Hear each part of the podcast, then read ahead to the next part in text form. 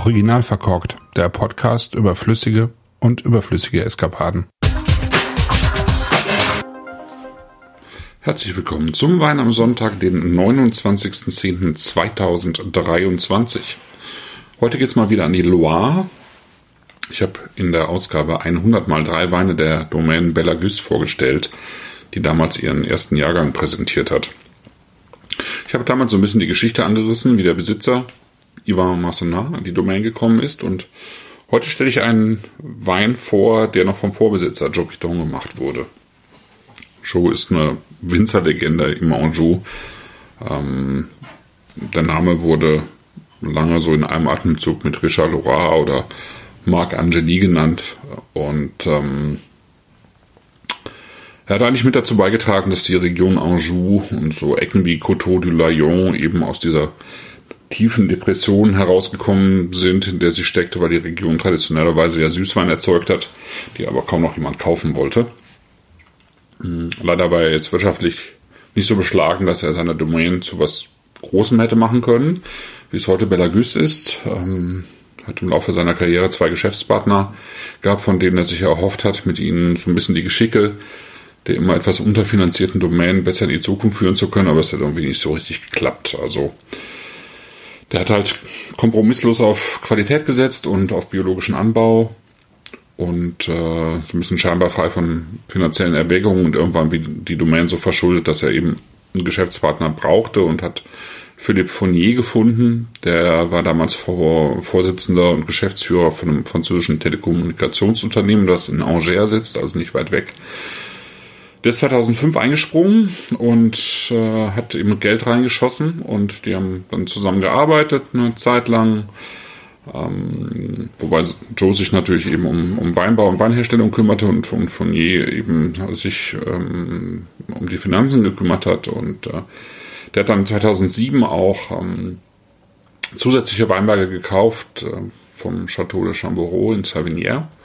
Aber irgendwie haben sich Joe Piton und Philippe Fournier äh, nicht einigen können, wie der Weg der Domain weitergehen sollte. Und dann hat von jedem 2008 ge gesagt, dass äh, Chamboureau und äh, die Domain Jopiton zusammengelegt werden würden unter dem Label Domain FL. Gibt's auch heute noch.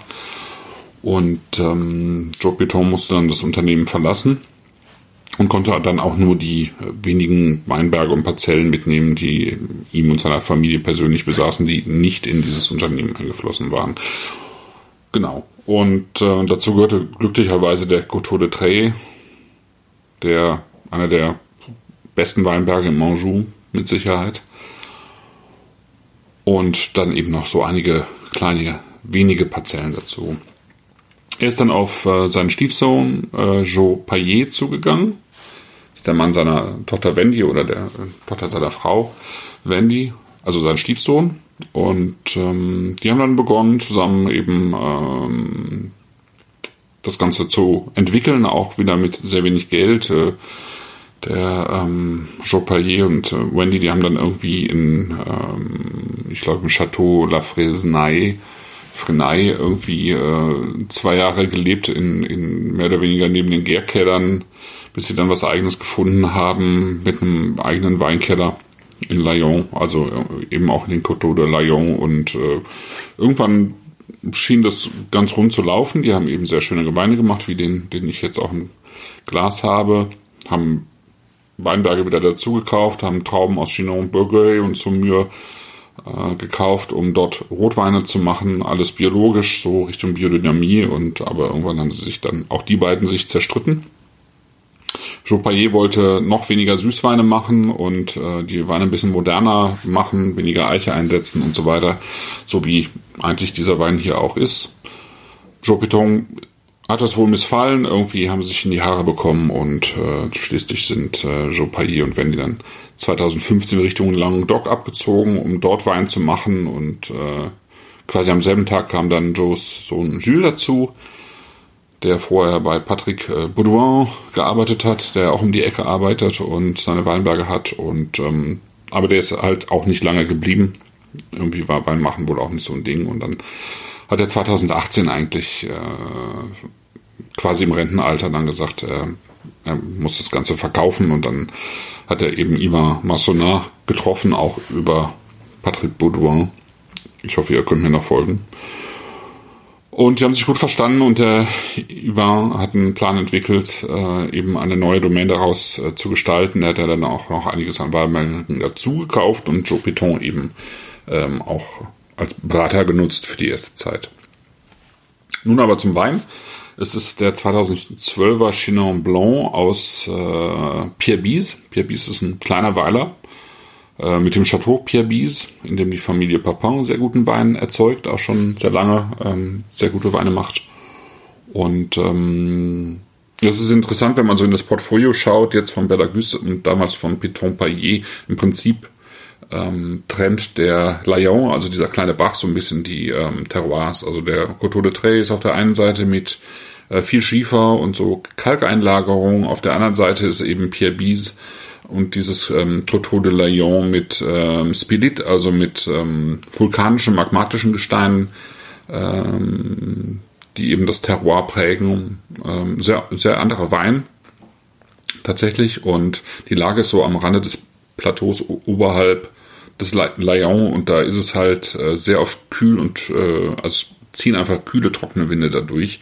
Und so kommt der Name des Ortes auch zustande. Also Pierre für Stein und Biese eben für so einen besonderen Nordwind. Ja.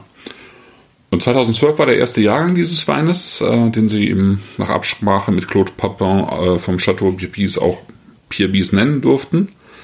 Und ähm, sie hatten Jahre zuvor eben den Weinberg bepflanzt, im Wesentlichen mit Chenin Blanc, so ein 4 Hektar Weinberg, aber auch ein bisschen Cabernet äh, Sauvignon und ich glaube auch ein bisschen Grolot. Und ähm, natürlich wurde der Wein spontan vergoren, äh, nachdem die Trauben ähm, langsam auf der Korbpresse gepresst wurden und dann eben im großen gebrauchten Holz ausgebaut. Und äh, das Schöne ist tatsächlich, ähm, wie modern der Wein wirkt, finde ich. Also ist er jetzt elf Jahre alt. Und ähm, wie so geschliffen klar der Wein auch wirkt nach diesen elf Jahren.